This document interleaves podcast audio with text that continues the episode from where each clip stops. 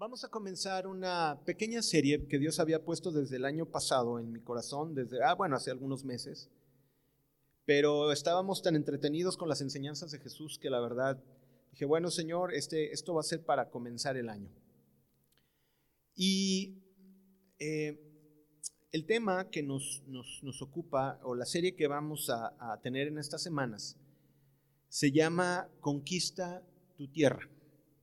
Sí, ahí lo están viendo. Y, estamos hablando de un eh, hombre de guerra, de alguien que pelea. Y basándonos en el libro de Josué, vamos a, hablar acerca de cómo podemos conquistar nuestra tierra. Eh, el libro de Josué es un libro donde habla cómo el pueblo entra en la tierra prometida y es conquistada. Entonces, basados en el libro de Josué, vamos a ver y vamos a hacer la analogía de cómo cuando conquistan la tierra, nosotros tenemos que conquistar nuestra propia vida. En nuestra vida tenemos enemigos de nosotros mismos, sí. ¿Cuáles pueden ser esos enemigos? Tu estado de ánimo, tu amargura, tus pecados, tu resentimiento, pueden ser las mentiras, puede ser el enojo, puede ser el mal genio, puede ser la hipocresía. Y hay tantos y tantos enemigos. Dios te ha dado la tierra, pero también te ha puesto como un guerrero para conquistarla.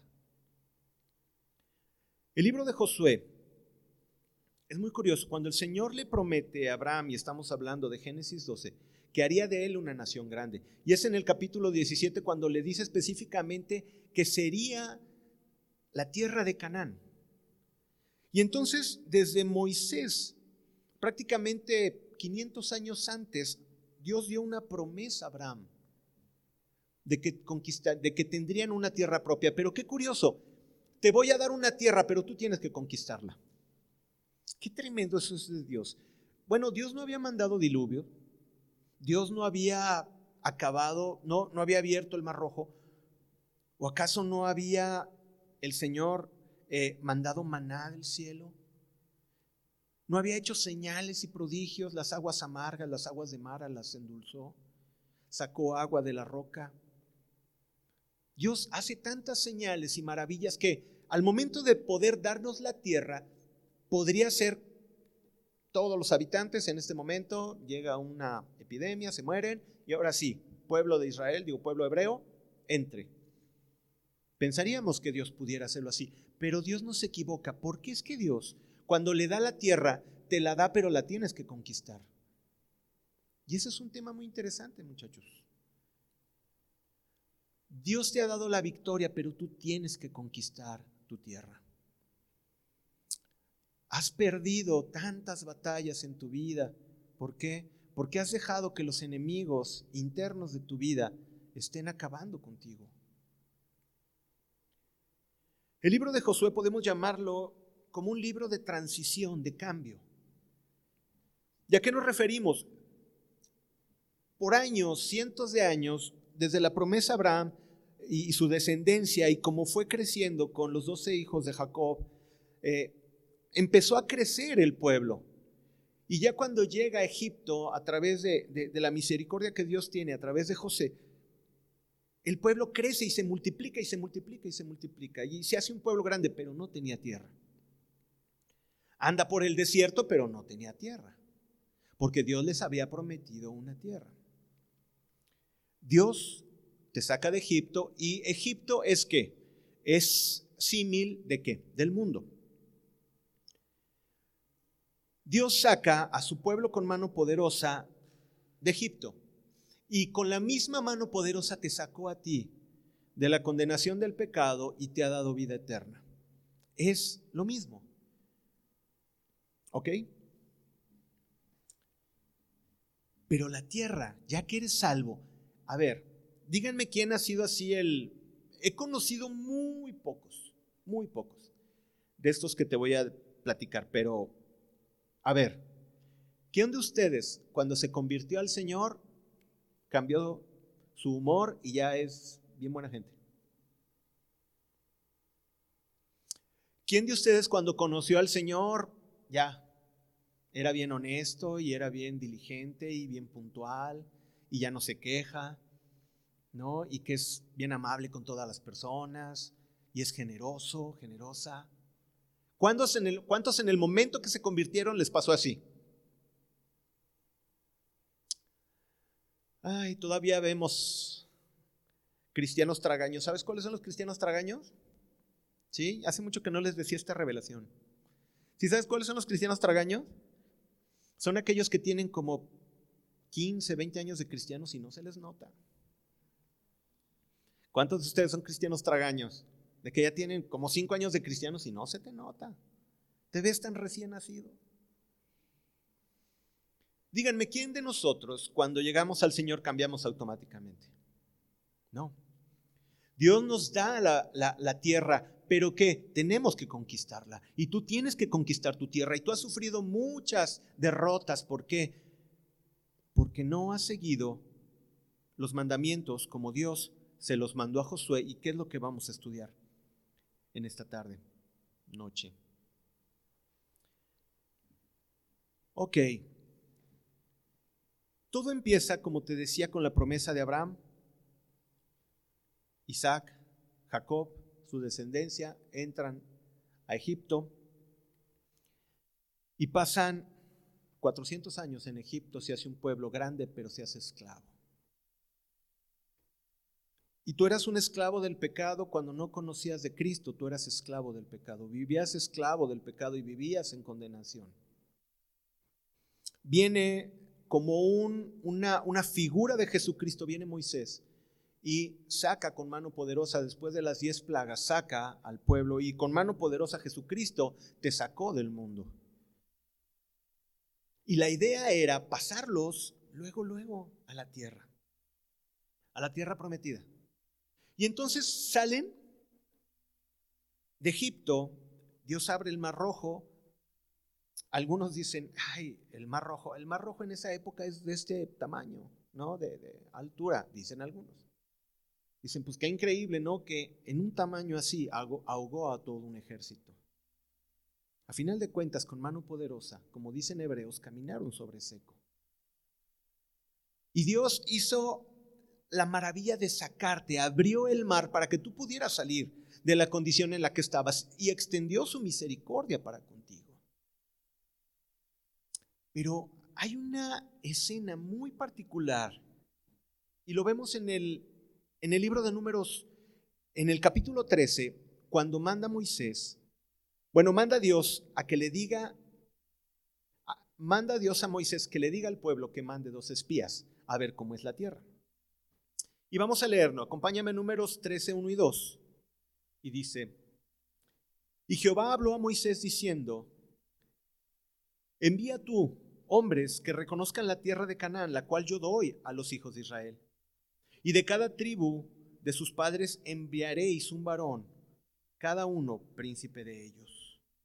Y así fue. Enviaron a doce varones, uno de cada tribu es enviado. Y entre ellos iba Caleb, un hombre que tenía temor de Dios. Y van por 40 días y reconocen la tierra y dicen, no, verdaderamente es una tierra maravillosa. Dice, ve los racimos de uva, ve nada más, eh, es una tierra que fluye leche y miel, es una tierra maravillosa. Y cuando Dios te rescata de tu vida pasada y llegas a Cristo, Dios te ofrece una tierra maravillosa. Y todavía esa tierra maravillosa te está esperando para muchos. Dios quiere darte lo mejor del trigo, como dice su palabra.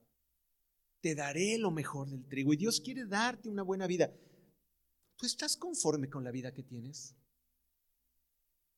¿Tú estás conforme con la vida que tienes?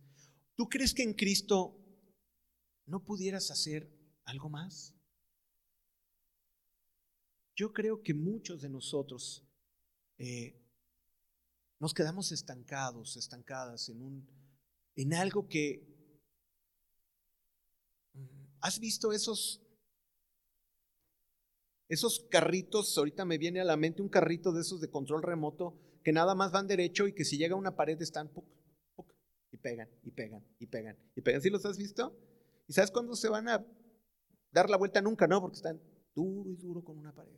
Muchos de nosotros estamos igual. Queremos correr, pero estamos golpeando y golpeando y golpeando la pared. ¿Por qué? Porque no hemos sabido cómo conquistar nuestra tierra y cómo vencer a los enemigos que tenemos. Y lo primero que manda Dios es a reconocer la tierra. Y ciertamente era una tierra maravillosa. Y entonces los demás hombres, los que no tenían confianza en Dios, empiezan a decir, no, no podemos.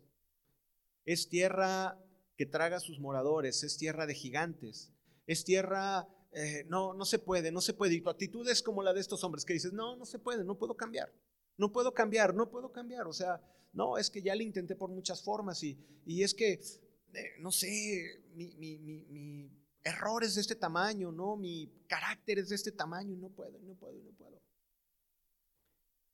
Y dice números 13, a partir del, del verso 30, dice, entonces Caleb hizo callar al pueblo delante de Moisés y dijo, subamos luego y tomemos posesión de ella, porque más poderosa, más podemos nosotros que ellos. Fíjate bien la actitud de Caleb. Caleb estaba convencido y conocía al Dios al que servía. Pero fíjate lo que dice en el 31. Mas los varones que subieron con él dijeron, no podemos subir contra aquel pueblo, porque es más fuerte que nosotros.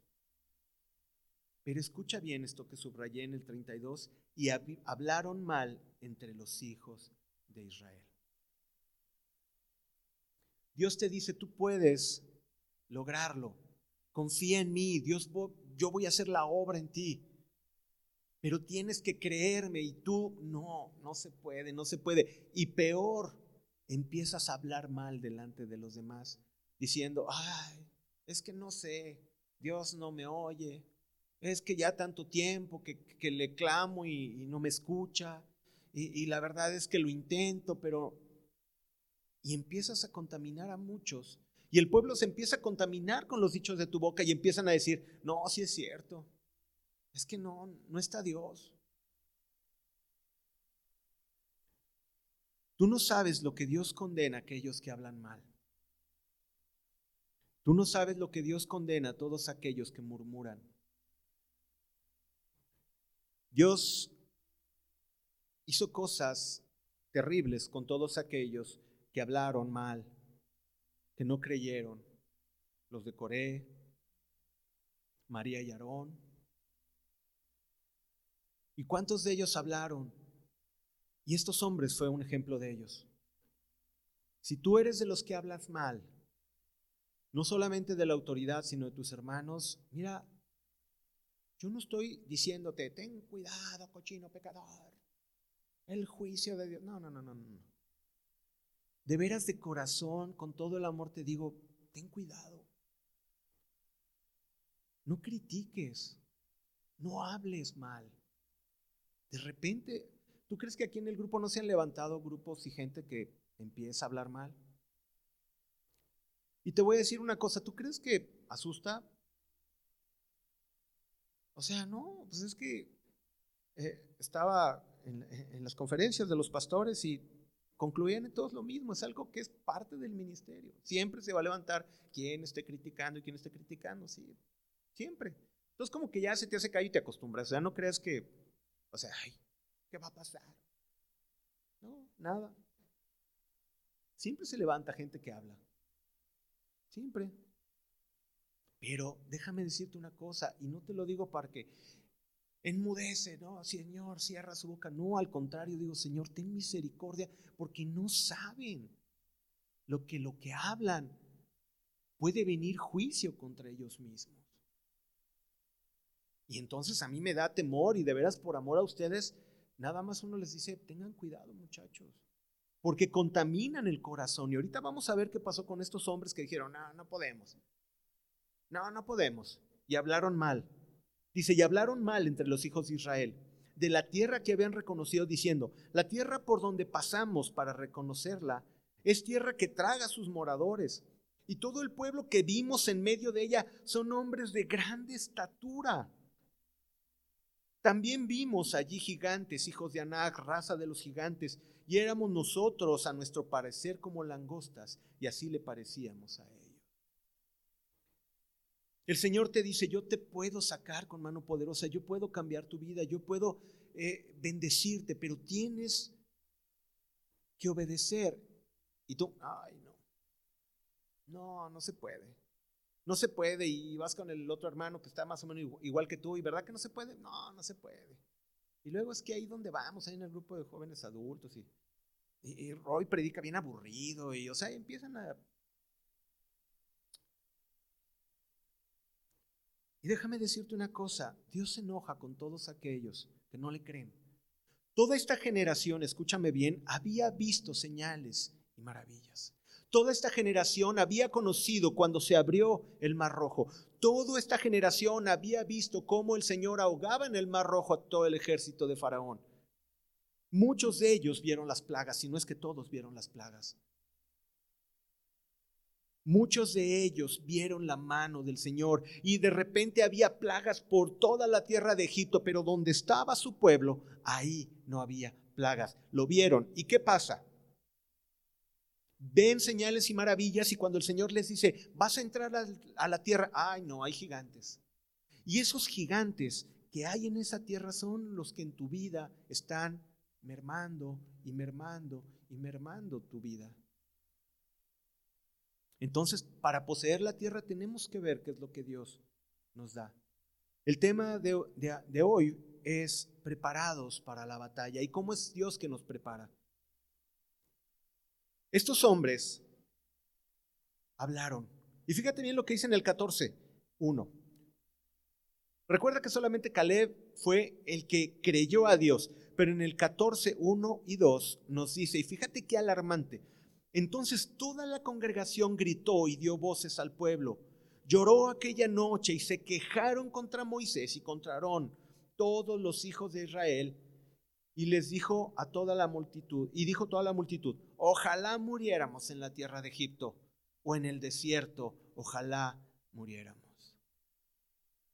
Habían visto señales y maravillas y ahora querían morir en el desierto. Habían creído y habían visto cómo las aguas endulzaron las aguas de Mara.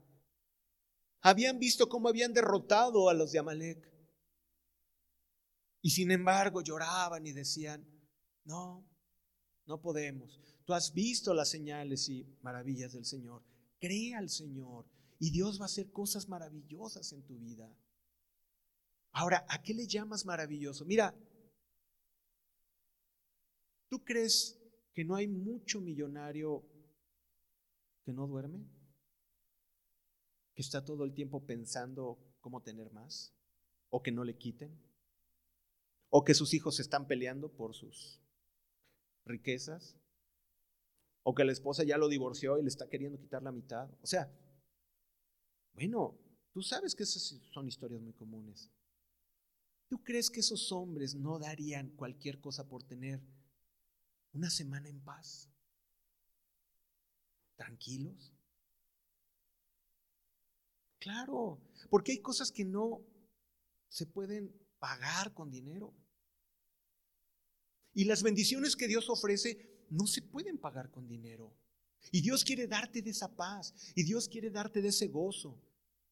Y Dios quiere darte de ese control sobre tu vida. Y que de repente dices, ay caray, antes decía mentiras y ahora ya no. Porque ahora vas a decir una mentira y no voy a decir la verdad. A mí me pasó, bueno, digo, yo era adolescentillo, ¿no? En aquel entonces, pero yo siempre le buscaba la manera, ¿no? De cómo escabullirme de las responsabilidades, pues no conocía al Señor y adolescente, pues estaba todo rejego, ¿no? Pero de repente el Señor me dijo, no, ya no quiero que digas mentiras. Y mi papá, ¿tomaste el coche? Sí, sí lo tomé, papá. Nada más te dije que lo estacionara, sí, pero le di cinco vueltas a la cuadra. Pero bueno, ya dije la verdad. ¿Y sabes qué? Decir la verdad me hizo estar tranquilo. ¿Cuántos de ustedes no necesitan vencer eso? quiero hacer un paréntesis y quiero abrirte mi corazón hablándote, ahora sí que la neta del planeta, traducido la verdad. ¿Sabes? Y mis hijas saben perfectamente esto que les voy a decir, que es una de las cosas que más me duelen. Que es que es de las cosas que a mí me de veras así me, oh, te duele en el alma. Te digo que es, mis hijas sí saben, ¿verdad? ¿Qué es lo que más me duele? Juanicita, sí sabe, ¿verdad? No digo no porque ellas lo hagan, pues, sino porque se los he platicado. Hablar con alguien que me diga una cosa y después enterarme que es mentira. Ay, eso come. Y aquí en el grupo a veces hablo con algunos y de veras digo, ay, va bien. Y de repente sale su, su, aureola, ¿no? Y sus alitas y digo, ay, Señor, gracias, está cambiando. Habla. Y de repente me platican la verdad. y digo, ¿por qué, ¿por qué no me dicen, tengo problemas, quiero cambiar? Yo agradecería más eso, porque así les puedo ayudar. Pero nada más cuentan la parte que quieren. Muchachos, no me enoja, ni mucho menos los dejo de amar, al contrario. Me nace más amor por ustedes muchachos, no hagan eso. Hablen con la verdad tengo este problema, batallo con esto. Y aquí mi familia sabe y los muchachos saben perfectamente que a mí lo que me platican, ahí se queda, en oración para con el Señor. Ahora, no le estoy pidiendo que vengan y me platiquen. A lo que voy, que si alguien me dice, oye, Roy, quiero platicar contigo, díganme la verdad. Porque de veras dices, ay, no, qué padre, van bien. y luego te vas dando cuenta que es un desastre. Y a veces no te lo revela el Espíritu Santo, te lo revela el Facebook, ¿no? Y yo no lo veo, pues, la verdad. Yo lo veo por mi trabajo porque tengo que ver algo en mi trabajo con eso. Me voy a los que lo ven y me dicen, oye, ¿ya viste esto? ¿Ya viste lo otro? yo, yo ya los hacía aquí en el cielo, ¿no? Con sus alitas y su arpa. ¿Cuántos tienen que acabar con ese gigante en su vida? ¿Cuántos tienen que acabar con la mentira en su vida? ¿Cuántos tienen que acabar con la negligencia? ¿Cuántos son negligentes? El Señor te dice algo, o tu jefe te dice algo, y ahí voy, al rato. No, sean diligentes. ¿Tú nada más vas a tu trabajo a cobrar? No, porque eso es defraudar a aquel que te está pagando por algo que tú estás haciendo. No, si vas a trabajar, ve a trabajar y que te cueste. ¿Por qué crees que se llama trabajo? Porque cuesta trabajo y tiene que costar trabajo. Y si tú nada más vas a que alguien cheque por ti y te la pases ahí campechanamente, no muchachos. Decir la verdad, trabajar, ser diligentes y no quiero hablar acerca del mal genio. Dicen, muchos, dicen que muchos no tienen dominio propio, sino demonio propio. ¿Cuántos son la lamparita de Aladín? ¿Cuántos que les frotan tantito y les sale el genio? ¿Cuántos son así? Y, y, y, fíjate, una de las cosas que yo una vez le dije a una persona, y te lo voy a decir, una vez vino una persona y me dijo, Roy, y no me quieres ver enojada, ¿no? Me dijo así. No me quieres ver enojada, ¿eh? Porque aguas cuando yo estoy enojada. Yo le dije, me acuerdo, a esa persona le dije, mira, cuando vengas enojada, ¿no? ¿Sabes? Ahí te quedas, yo me voy a cotorrear con mis cuates. Y ya cuando estés más tranquila, platicamos. O sea, me quiso así como que, ay, sí, me acuerdo, tenía su mal genio, era una chica muy especial ahí en la escuela, en la, en la universidad. Es que no me quieres ver enojada. Le digo, ay, pues mira, si estás enojada, yo me voy a cotorrear con mis cuates y ya que estés más tranquilo. ¿Cuántos amenazamos con que es que no sabes cuando estoy enojado? Uy, sí, qué miedo. Muchachos, Tú no necesitas dar miedo, tú necesitas infundir respeto a los demás por tu integridad, por tu cabalidad, por tu palabra de verdad. ¿Qué hace la gente mala? ¿Qué hace la gente perversa en estos días? Infunde miedo y vive con armas infundiendo miedo. Pero nosotros estamos para infundir respeto por cuanto conocemos del Señor. Hay gigantes en tu vida que tienes que erradicar, que tienes que vencer, que tienes que acabar en la batalla. Y esos gigantes están en tu tierra y te han consumido y has perdido batallas porque esos gigantes los has mantenido ahí y los has acariciado y tú dices, ay, este sí es mi compa, ¿no? No. No, muchachos. Tenemos que acabar con aquello que está minando nuestra vida. Y por eso vamos a hablar esta serie y por eso vamos a ver cómo Dios nos ha preparado para la batalla. En números 14:4, después de que decían, ojalá muriéramos en la tierra de Egipto o en este desierto, ojalá muriéramos, en números 14:4, y decían el uno al otro, designemos a un capitán y volvámonos a Egipto. Y como siempre la razón, no, ay, Roy siempre nos regaña, vamos a, vamos a hacer un consenso y aquí vamos a hacer una votación y vamos a traer un pastor buena onda que nos hable así bien bonito. No, muchachos, Escuché una frase en el Congreso de Pastores que de veras me dejó y la verdad que dije, wow. Le dijeron a los pastores, oigan, ¿cuántos de ustedes invitarían a Jesús a predicar? No, y entonces, dice, pues cuidado, porque si Jesús se pone a predicar, de sus grupos nada más van a quedar dos, tres. Dice, porque Jesús sí les hablaba realmente la verdad. Claro, si todos van a que les hagan su milagro, Jesucristo les decía, ustedes me siguen porque los de comer. Pero si Jesús les dice, más yo te digo, ama a tu enemigo, más yo te digo que si alguno mira a una mujer y la codicia en su corazón y adulteró con ella, Jesucristo hablaba fuerte, muy fuerte. Entonces, muchachos, no hagan aquí una votación para escoger pastor. ¿Sabían que conocí una iglesia así? Sí. No les voy a decir ni dónde, ni cuándo, ni cómo, pero sí, por votación escogían al líder de jóvenes. Era, yo me quedé así, órale, tremendo. No, así que ya todos salían con su foto así de, prometo que ahora sí voy a limpiar las bancas. No sé qué prometían, no sé. Hacían campaña o qué, no sé, pero votaban por el líder de jóvenes. Qué curioso, ¿no? No sé, votaban porque decía mejores chistes. No lo sé. Fíjate bien, Dios manda a su Hijo Jesús a morir por ti y pide que cambies tu vida y acabes con todos los moradores de la tierra que te estorban. Temores, pecados, dudas, vicios, mentiras, hipocresía, amargura, etcétera, etcétera, etcétera. Esos moradores que eran de tu vida pasada, tienes que sacarlos, tienes que vencerlos. ¿Y cuál es tu respuesta en Dios? ¿Qué respuesta les vas a dar? El Señor te ha dado la tierra, muchacho, chica, pero tú tienes que conquistarla. Ya no puedes mantener a los moradores de la vida pasada, ya no. Realmente en tu trabajo dicen, ay, él es diferente. En tu casa dicen, ah, él realmente cambió. Iba a decir, levanten su mano, pero mejor no. Pero mejor así, espiritualmente, levanten la mano.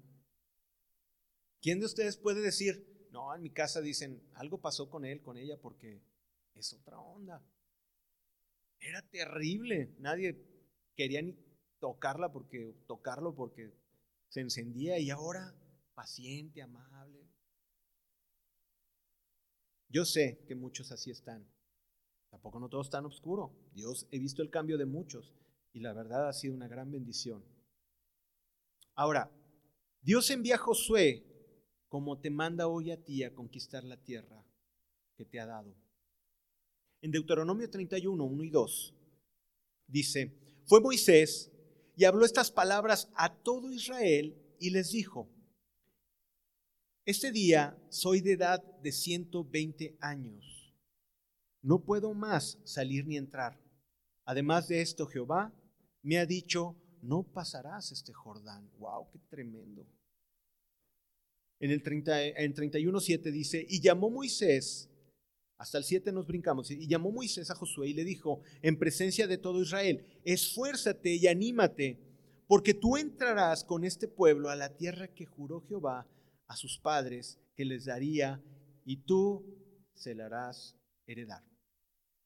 Dios te dice en este momento, tú vas a entrar a la tierra que Dios te ha prometido. Miren, ahorita que ando así con mis lapsus de revelaciones a ustedes, yo sueño y siempre he soñado, ¿sabes qué? que se hagan novios, que hagan un matrimonio y que sean de testimonio. Yo sueño que digan, ay, este brother es diferente en su trabajo. Esos son mis sueños, fíjate, con este grupo. Así de ver, wow, qué padre. Y he visto muchos, y la verdad he visto muchos de ustedes cambiar. Ahora no es un automático, no es un botón que levantas y ya, eres buena onda, ¿no? no es algo que tienes que ir trabajando, pero tienes que conquistar. Y la verdad es que Dios quiere darte esa bendición. Dios quiere bendecirte, pero tienes que quitar los gigantes que hay en tu tierra. Muchachos, a ver, ¿qué preferirían hombres y mujeres? Con eso es una persona.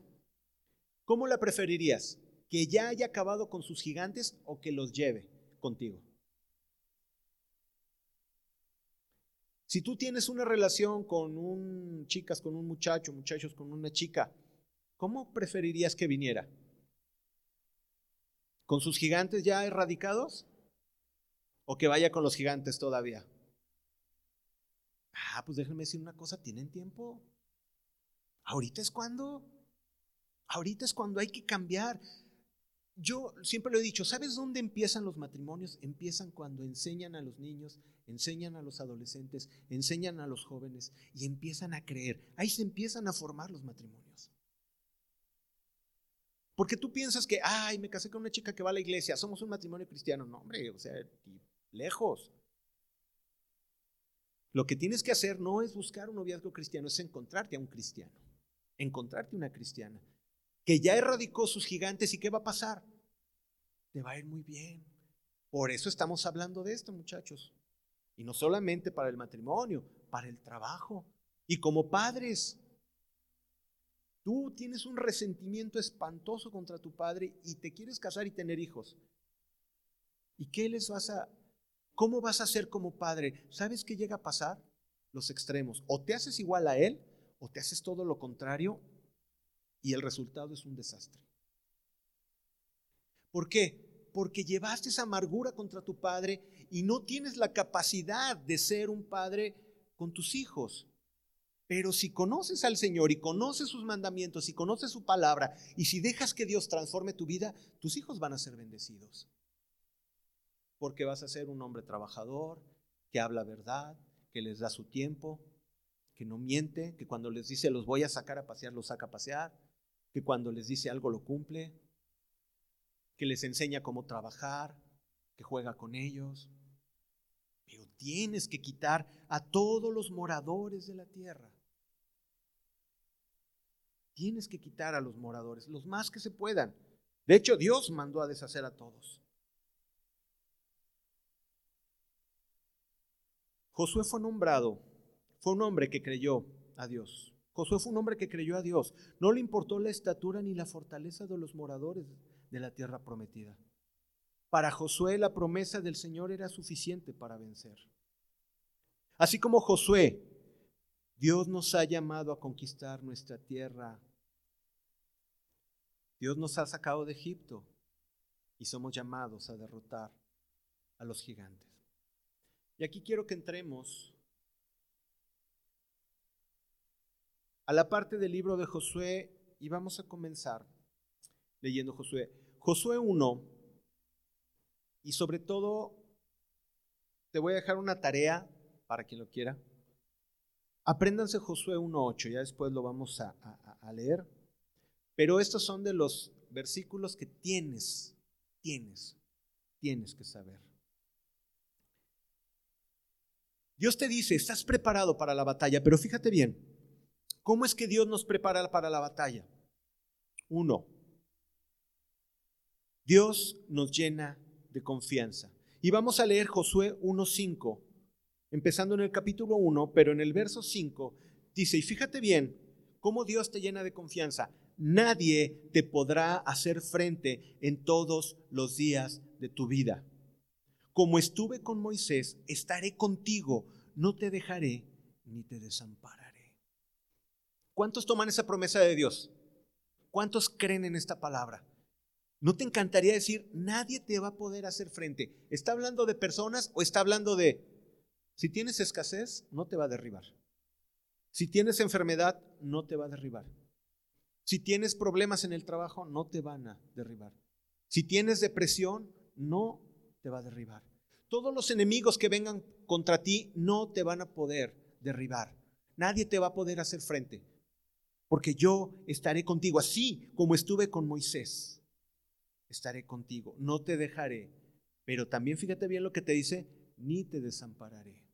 Dios ha prometido estar todos los días de tu vida. El versículo que Van y yo escogimos para para nuestra boda, hay muchos que, eh, como una marca, ponme en tu brazo, ¿no? Y están padres, están bonitas, ¿no? Y, todo lo hizo hermoso en su tiempo, ¿no? Y ha puesto eternidad en sus corazones, Eclesiastés, son, son palabras muy bonitas. Si tú las quieres poner, están perfectas. Pero yo le dije a Vane, el versículo de nuestra boda va a ser, y yo estaré con ustedes todos los días de su vida hasta el fin del mundo. Yo le digo, Señor, Podemos tener escasez, podemos tener dificultades, podemos, puede haber enfermedad, pero nunca nos dejes.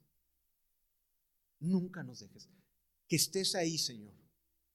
Yo le dije, Señor, sobre nuestro matrimonio, que estés, estemos los tres siempre. Ahí vamos a estar los tres siempre. Y la verdad es que es lo que está prometiendo aquí. No te dejaré ni te desampararé. El Señor no te va a dejar. Tú a veces, ¿cuántos de ustedes, y levanten la mano, yo levanto las dos, ¿cuántos de ustedes sienten que Dios no los oye? ¿Cuántos han sentido eso? Déjame decirte una cosa. Yo, yo me sentí un pecador porque decía, Señor, es que no siento que me escuches. Y decía David, Señor, ¿por qué me has desamparado? ¿Cuándo inclinarás ¿no? tu oído a mi voz? También el rey David, un hombre conforme al corazón, sintió esto. Pero que no escuches a Dios o que no sientas a Dios quiere decir que no esté. Dios está contigo y a veces deja ah, que tú te levantes solo. Aquellos ah, que han tenido un hijo, un sobrinito, un vecino, qué sé yo, que apenas están empezando a caminar, pues ¿qué pasa cuando empiezan a caminar? Pues tú los traes, ¿no? Y, ahí va, ¿no? Quedas con la espalda morida, molida, ¿no? todas las mamás diciendo, ay, cargando al bebé, ay, ya que camine. Y ya cuando caminan, no, ya que camine solo, ¿no? Porque lo traes así. Y ya que camina solo, correteándolo, ¿no? Porque agarra todo. Así son los niños. Pero ¿qué pasa cuando ya sabes que el niño camina solo y se cae? Pues las primeras veces lo levantas, ¿estás de acuerdo? Pero dime, conforme va creciendo, si tu hijo se te cae, no le dirías, levántate, tú puedes, ¿sí o no? Hay papás que a los 18 años le siguen resolviendo la vida a sus hijos, ¿no? Eso es tristísimo. Pero a veces a los hijos hay que dejarlos caer para que aprendan a levantarse. Imagínate que seas una mamá que siempre lo levante. Y de cuatro años va el chiquillo, ¿no? Jugando fútbol con sus amiguitos, ¿no? Ahí lo inscribiste en un equipo de fútbol y se cae y ahí va la mamá y lo levanta. ¿Te imaginas? No, pues sabes qué onda, te caes, levántate. Porque a veces Dios nos deja tirados un tiempo. ¿Acaso no estará pidiendo que tú te levantes? Dios no te va a resolver la vida siempre, te da las herramientas para que tú aprendas a resolver la vida. Y muchos se amargan con Dios porque, Señor, es que ayúdame y te está diciendo, actúa en fe trabaja en fe, quita esas cosas que, bueno, ya de una vez por todas quítalas en tu vida, porque te están dañando. Señor, quítame esto. No, quítalo tú. Quítame el ser mentiroso. No, deja de mentir. Señor, ya no quiero mirar así, pues volteate para el otro lado, muchachos. Fácil.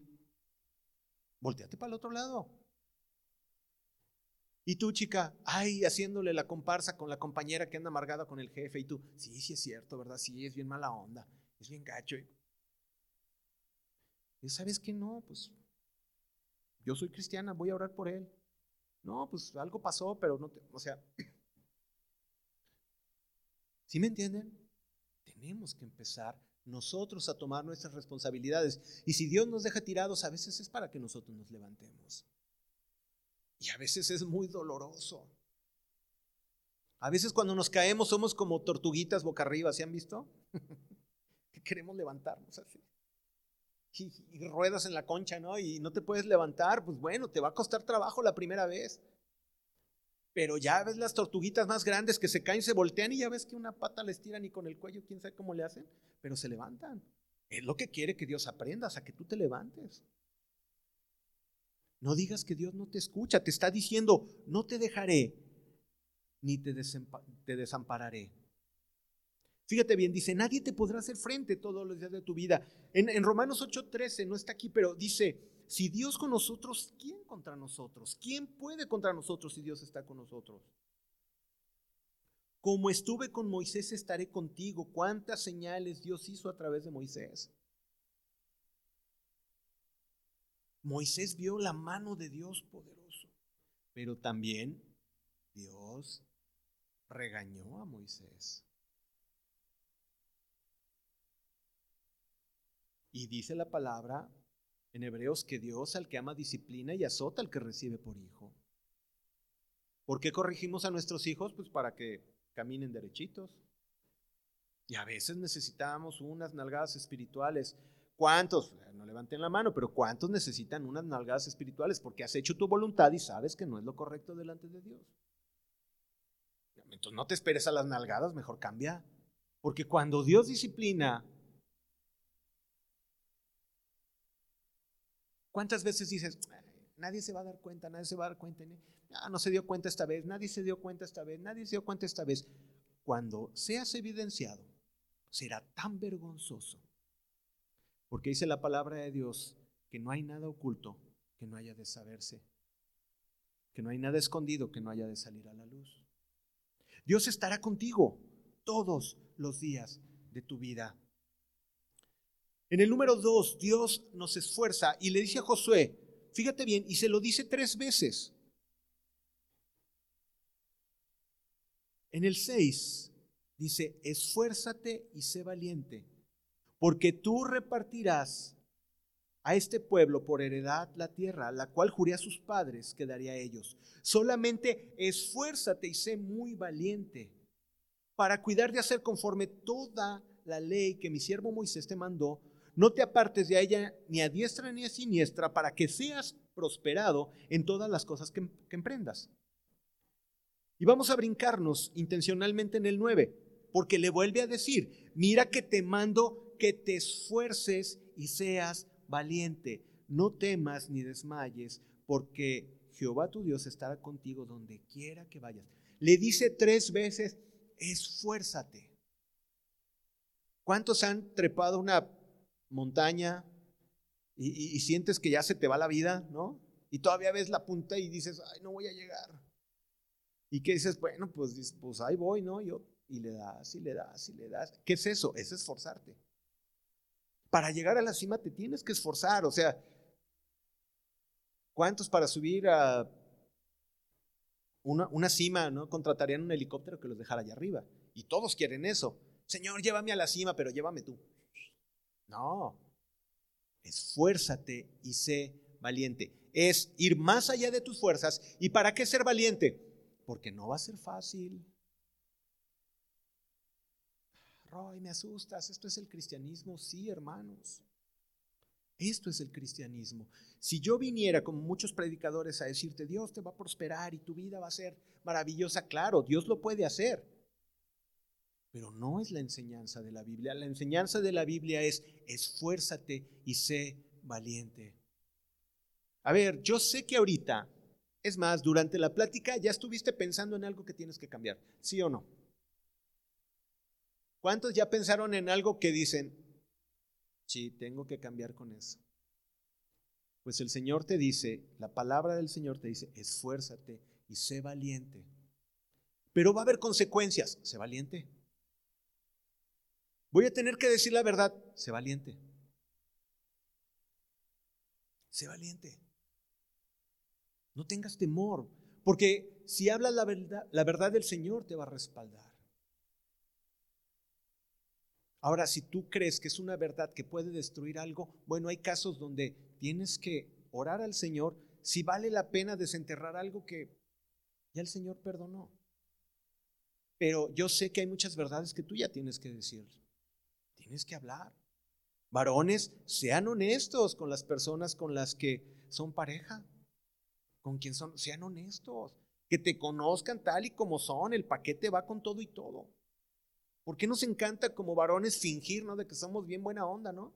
Y luego ya se casan y ¡pum! sale el demonio propio, ¿no? Sale Chucky ahí, ¿no? No, en serio. Y totalmente igual para las hermanas, igual. O sea, ¿no? Dulces y cariñosas y al rato, ah, caray, ¿no? Chucuá, chucuá. Y saben una cosa, eso no tiene por qué pasar en un matrimonio. ¿Por qué? Porque si fueron honestos desde un principio, ya sabían. Y así como Dios decide amar a la iglesia tal y como es, dice la palabra de Dios que así varones tienen que amar a su mujer como es. Qué tremendo. Pero qué tremendo mujeres se tienen que someter. Ay, si eso no, bórralo de la Biblia. Si te pones a pensar que el varón tiene que dar su vida por ti, así como Cristo la dio por la iglesia, está grueso. El reto para los varones está grueso. Pero tú nada más quieres tener una novia para pasar el rato y cotorrear y no sentirte solo. No, no, no, no, no. Te está llamando a ser como Cristo y a dar tu vida por la otra persona. ¿Cuántas cosas no tenemos que cambiar? Pero para eso necesitamos esforzarnos y ser valientes. Lo dice tres veces. Tres. Lo dice así, pero son tres. Esfuérzate y sé valiente. Tienes un problema, tienes algo que cambiar. Esfuérzate y sé valiente. Sé valiente. Voy a dejar de hacer eso en el trabajo. Ya déjalo de hacer. Mañana llego temprano. Ya llega temprano. Que me voy a tener que levantar más temprano, pues de eso se trata. Esfuérzate. Esfuérzate. Que vamos a hacer un complot contra el jefe, yo no. ¿Por qué? Porque eso no es correcto. El jefe podrá ser lo peor del mundo, pero David no levantó la mano contra Saúl, aún teniendo la razón. ¿Cuánto más nosotros? ¿Sabes qué? Yo no le entro. Ay, pero me van a hacer a un lado en el trabajo. Sé valiente. Dios te va a respaldar. Dios te va a respaldar. Porque Él estará contigo todos los días. Mira que te mando, dice en el 9, que te esfuerces y seas valiente. No temas, pero tampoco dice, ni desmayes. Es que ya no puedo. Los matrimonios dicen, ya no puedo. Lo que ya no puedes es tu egoísmo. ¿Por qué? Porque lo que quieres eres tú. Entonces no has entendido el papel de Jesucristo con la iglesia. No desmayes, no desmayes, no desmayes. Porque Jehová tu Dios estará contigo donde quiera, donde quiera que vayas. También en esos lugares, eh, eh, cuando estás haciendo algo incorrecto, ahí también está el Señor. ¿No te da temor eso? A los que hacen su pecado y creen que nadie los ve y, está el Señor Jesús enfrente de ti y está viendo. Cuando hablaste algo o cuando pensaste algo. Dice que Jesucristo podía entender las intenciones del corazón y sabían lo que pensaban en su corazón. Y Jesús conoce lo que piensas en tu corazón. Él estará contigo donde quiera que vayas. Te puedes esconder de muchas cosas, pero del Señor jamás. ¿A dónde huiré de tu presencia? decía el salmista. Número uno, recapitulando, Dios nos llena de confianza, estará con nosotros y como está con Moisés, estará con nosotros también. Número dos, Dios nos esfuerza. Y número tres, el Señor nos da de sus armas. Y fíjate bien lo que dice en el 1.7. Y solamente esfuérzate y sé muy, muy valiente. ¿Para qué? Para cuidar de hacer conforme a toda la ley que mi siervo Moisés te mandó. No te apartes de ella ni a diestra ni a siniestra. ¿Para qué? Para que seas prosperado en todas las cosas que emprendas. ¿Quieren ser bendecidos? Sí, está bien fácil. Ahí está no se apartará de ti la ley de Moisés, ni tú te apartarás de ella ni a diestra ni a siniestra. Lee la Biblia, escucha la palabra del Señor cuando la leas en la mañana. Yo hay veces busco dirección o a veces leo algo que me llamó la atención, no entiendo y luego, Señor, pues me hablaste esto, yo sentí que en Proverbios me dijiste eso, ah, pero cuando llego a mi trabajo, pasa una circunstancia y pum, viene la palabra. ¿Te acuerdas lo que dijiste en la mañana? Sí, ah, pues esa palabra era para ti ahorita. Así que mira, calladito y, yo. Está bien, Señor. ¿Y qué pasa? Dejé de decir una imprudencia y Dios me bendice. Pero porque fui guiado por la palabra del Señor. Porque la palabra del Señor es nuestro alimento diario. ¿Tú comes diario? Tu espíritu también necesita alimentarse diario. Porque déjame decirte una cosa, si no le das de comer a tu espíritu, ¿tú crees que se queda sin comer? No, come cualquier cochinada. Claro, no vas a leer la Biblia hoy, pero sí voy a ver tres horas de TikTok, ¿no? Y entonces es que estás llenando tu vida. Y de repente tienes un problema y ¿qué hago? ¿Qué hago? ¿Qué hago? ¿Bailo como la muchacha esa del video? Pues claro, porque vas a sacar de lo que tienes. Pero si tienes la palabra del Señor y no te apartas ni a diestra ni a siniestra, cuando vengan las circunstancias, te va a ir bien, porque vas a actuar sabiamente. Por eso dice, no te apartes de la ley del Señor. La palabra del Señor, dice la Biblia, que es la espada de doble filo. La palabra de Dios es lo que nos sustenta es lámpara a nuestros pies y lumbrera a nuestro camino, dice el Salmo 119, 9. Es lámpara a nuestros pies. No te apartes. Y fíjate bien, dice, cuida de hacer, no solamente de oír. Tú ahorita me estás, me estás oyendo y me puedes dar el avión y aquí podemos poner un aeropuerto maravilloso, ¿no? Donde yo hablo y todos me dan el avión y aquí se hace el tráfico aéreo bien padre. Pero si tú escuchas la palabra de Dios y la haces, como dice Mateo 24, te comparará un hombre prudente que construyó su casa sobre la roca. Y es escuchar la palabra y dice, procura hacerla. Procura hacer conforme está escrito. Cuida de hacer, dice la versión Reina Valera. Cuida de hacer. Si algo Dios te habló, quizás hablé yo muchísimas palabras hoy. Y quizás te dormiste en dos terceras partes. Bueno, en la tercera parte que no te dormiste, seguramente Dios te habló algo. Haz esa palabra hoy. ¿Por qué será la palabra que Dios te habló para ti? ¿Has escuchado la palabra de Dios? Te dijo que tenías que ya no mentir, que ya no dar falso testimonio, que ser puntual, ser diligente. Algo te habló Dios. Eso haz. Cuida de hacer lo que Dios te habló hoy, que es la palabra del Señor. Ten cuidado de las doctrinas que no van conforme a la palabra del Señor. En la palabra de Dios están todas las respuestas. Dice en 2 Corintios 10:14, porque las armas de nuestra milicia no son carnales, sino poderosas en Dios para la destrucción de fortalezas. Las armas que Dios nos da puede destruir a todos los enemigos que hay en tu tierra. Tú tienes que conquistar la tierra. Toma las armas del Señor y una de ellas es la palabra del Señor. Otra es la oración otra es la guianza del Espíritu Santo, el ayuno. Hay muchas cosas con las cuales Dios puede fortalecerte para vencer. Y desconozco por qué no apunté el 8. Ah, sí. Pero este es el que nos tenemos que aprender. Fíjate bien lo que dice el Señor. Ahí está la promesa, pero tiene su condicionante. Nunca se apartará de tu boca este libro de la ley. ¿De dónde? De tu boca. Sí, obviamente vivirás una vida normal, pero en tu boca tiene que estar la palabra del Señor. Viene un compañero de trabajo y, viene contigo y te dice, oye, tengo este problema y, tú lo ministras con, qué mala onda. Y ese es el consuelo que le das. Qué mal plan. No, yo que tú, no se aparte de tu boca. Y dale palabras de consuelo y dales palabras de ánimo. Tengo este problema, mira, Dios habla esto. ¿No? En este varón de Dios venció, David venció así, Moisés venció así, eh, José hizo esto, eh, qué sé yo, pero tiene que estar en tu boca la palabra del Señor.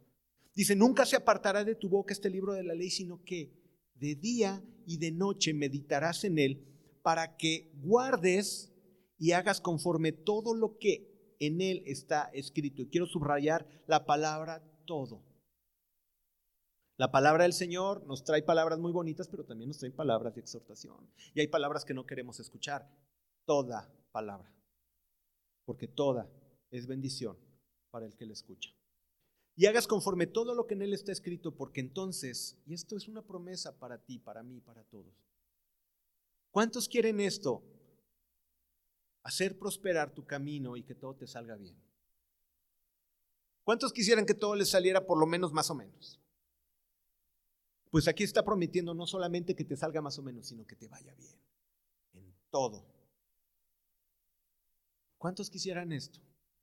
Y aún en un problema dices, ay, me está saliendo mal. No, Dios te va a dar enseñanza en el problema y todo va a ser para bien, como dice en Romanos 8:28.